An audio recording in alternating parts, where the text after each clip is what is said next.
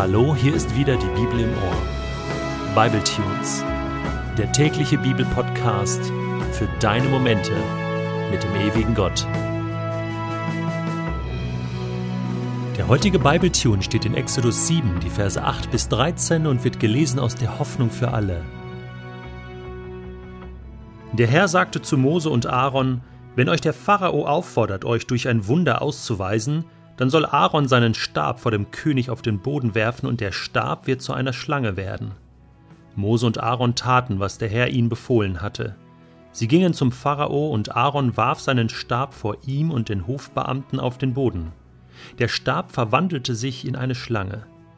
Da ließ der Pharao seine weisen Männer und Zauberer rufen. Mit Hilfe ihrer Magie vollbrachten sie genau dasselbe. Jeder warf seinen Stab hin. Und sofort wurden Schlangen daraus. Doch Aarons Schlange fraß alle anderen auf. Der König aber zeigte sich unbeeindruckt und hörte nicht auf Mose und Aaron. So hatte der Herr es vorausgesagt. Also, wenn ich den heutigen Text so lese, dann werde ich erinnert an Star Wars. So die helle Macht gegen die dunkle Macht.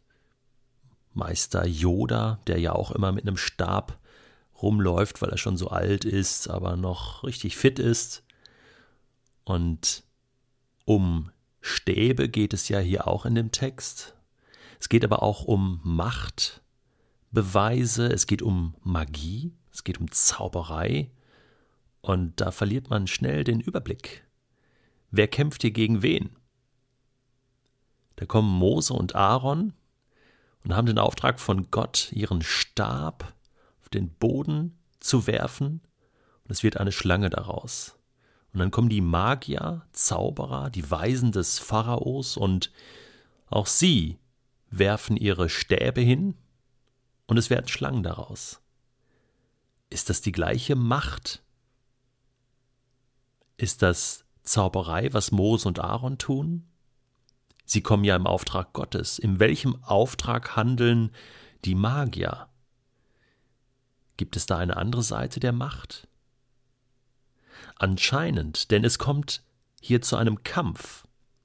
Wenn es dieselbe Macht wäre, dann könnte diese Macht ja nicht gegen sich selbst kämpfen. Das ist unmöglich. Dieses Argument hat Jesus auch einmal gebraucht im Neuen Testament, in den Evangelien, wo er sagt, äh, er kann nicht von der dunklen Seite kommen, von der dunklen Macht, denn er kämpft ja gegen die dunkle Macht und versucht sie aufzuhalten, sie zu bekämpfen, sie zu vernichten. Die dunkle Seite der Macht, die Finsternis, die böse Macht, die teuflische Macht. Wenn er von der dunklen Seite wäre und gegen die dunkle Seite kämpfen würde, dann wäre ja die dunkle Seite uneins mit sich selbst und ein, eine Macht, ein Reich, was uneins ist in sich selbst, kann nicht bestehen. Deswegen kämpfen hier schon Gut und Böse gegeneinander. Aber es ist interessant, wie dieser Kampf ausgeht.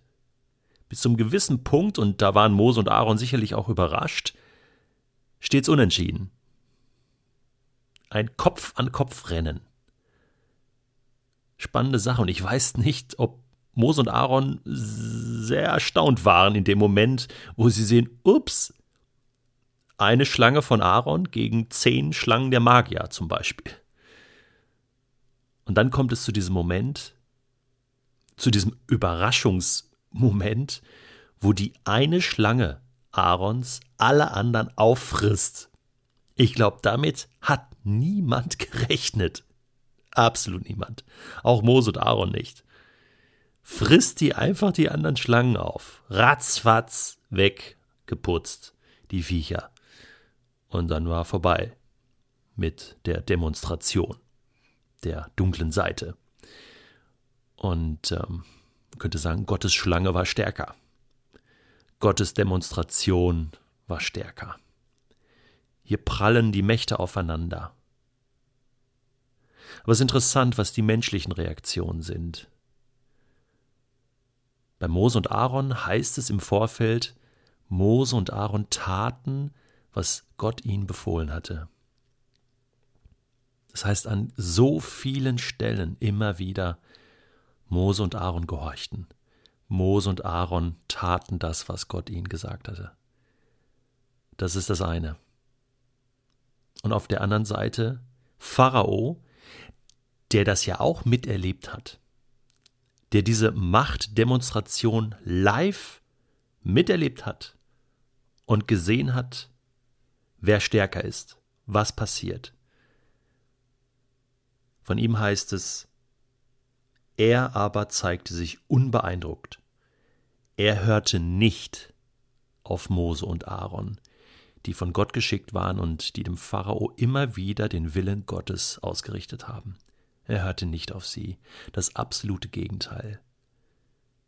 Menschen erleben genau das Gleiche, erleben ein Wunder, und die einen checken es, begreifen Gott dahinter, und die anderen lehnen das ab, rationalisieren es, erklären es, diskutieren es weg, stellen sich dagegen. Und so haben wir in wenigen Sätzen hier, in dieser kurzen Geschichte, so unterschiedliche Reaktionen. Wenn ich den heutigen Text ernst nehme, dann stellen sich mir zwei Fragen. Die eine Frage ist, auf welcher Seite der Macht stehe ich? Das ist nicht egal. Stehe ich auf Gottes Seite oder stehe ich auf der anderen Seite? Es gibt keine neutrale Zone. Das muss mir bewusst sein. Und ich stehe nur auf Gottes Seite, wenn ich tue, was Gott mir sagt. Wenn ich fest an Gott gebunden bin und an seinem Willen. Du kannst das ganz praktisch tun, indem du, wenn du morgens aufstehst, betest, Vater, dein Wille geschehe, wie im Himmel so auf Erden und so auch in meinem Leben am heutigen Tag. Die zweite Frage ist die, kriege ich überhaupt noch mit, wenn Gott etwas tut in meinem Leben? Oder bin ich da schon resistent geworden? Übersehe ich das Handeln Gottes? Lässt es mich kalt? Oder diskutiere ich es weg? Verändert sich überhaupt nichts dadurch in meinem Leben? Ich bitte dich, Vater im Himmel, dass ich heute mit aufmerksamen Augen und Ohren durchs Leben gehe und dass ich sehe, wo du bist und was du tust.